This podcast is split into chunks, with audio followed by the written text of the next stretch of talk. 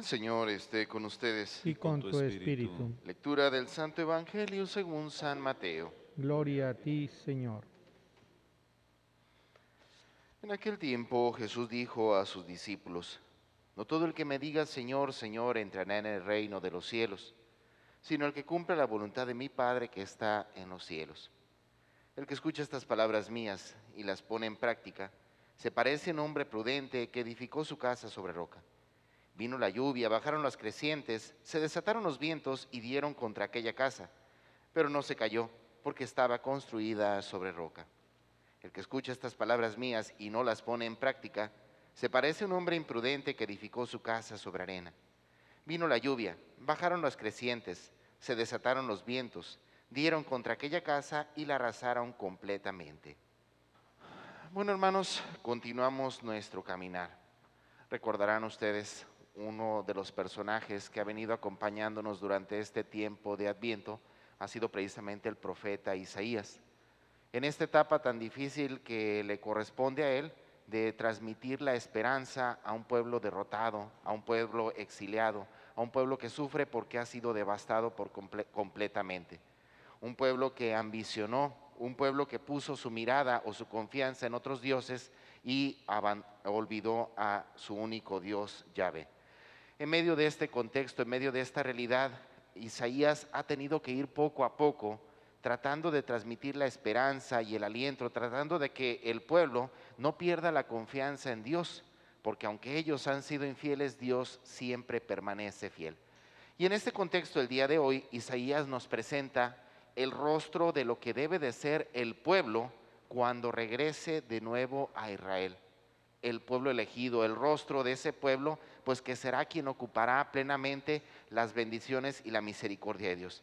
Y fundamentalmente nos presenta tres rasgos que en el fondo pueden ser el reflejo que nos, o el elemento que nos puede ayudar a tratar de visualizarnos o nosotros o a tratar de ver hasta qué punto verdaderamente nosotros también podemos formar parte de ese pueblo.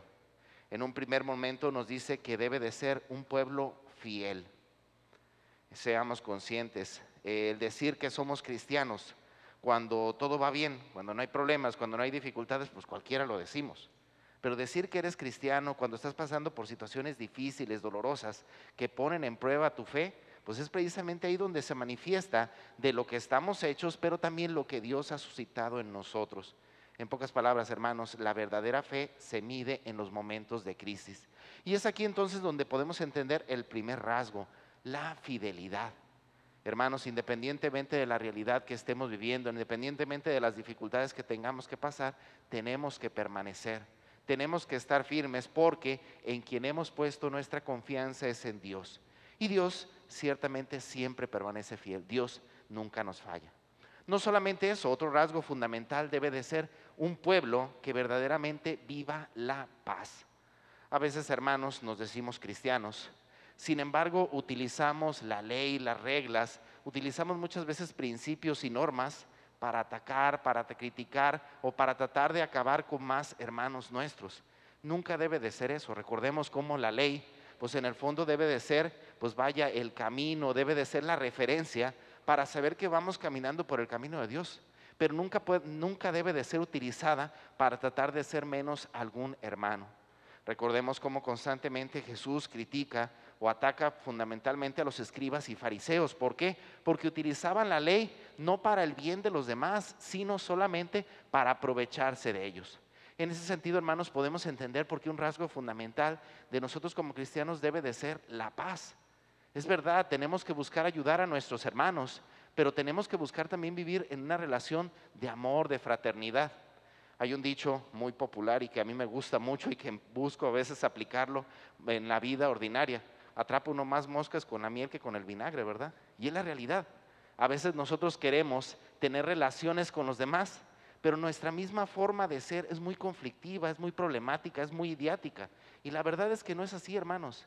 Si verdaderamente nosotros queremos llevar una buena relación con los demás, pues debemos de aprender a hacer o a buscar llevar una relación más fraterna, más amena. En pocas palabras, hay que trabajar un poquito nuestro carácter, o como en- diríamos en mi pueblo, hay que bajarle algunas rayitas a esto. Y por último, es un pueblo que pone siempre su confianza en Dios. Es verdad, en medio de los problemas y de las dificultades, recurrimos constantemente a las habilidades, a lo que hemos conocido, a influencias, incluso ayuda de buenos amigos. Y qué bueno, qué bueno que busquemos ayudas, pero no perdamos de vista que nuestra verdadera ayuda y fortaleza está siempre en Dios.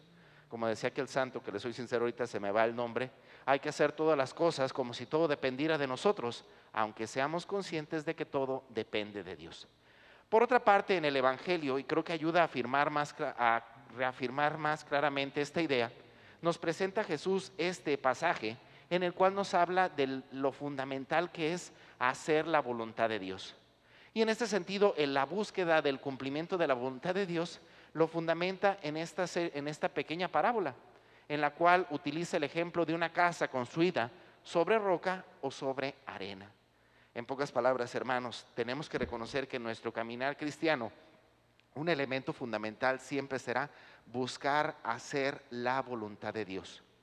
Quien busca cumplir la voluntad de Dios, aunque pase por dificultades, por conflictos, tendrá la certeza firme de que a pesar de los problemas y las dificultades de su vida, su casa permanecerá firme.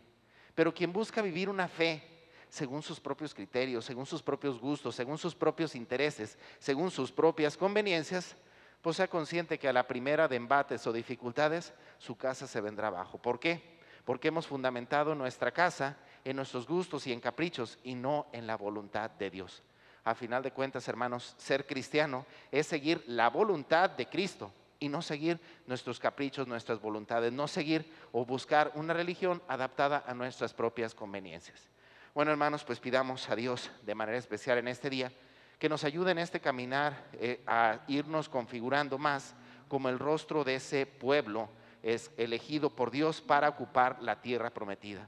Un pueblo que busca vivir en la fidelidad, un pueblo que vive en la paz, un pueblo que pone su confianza en Dios.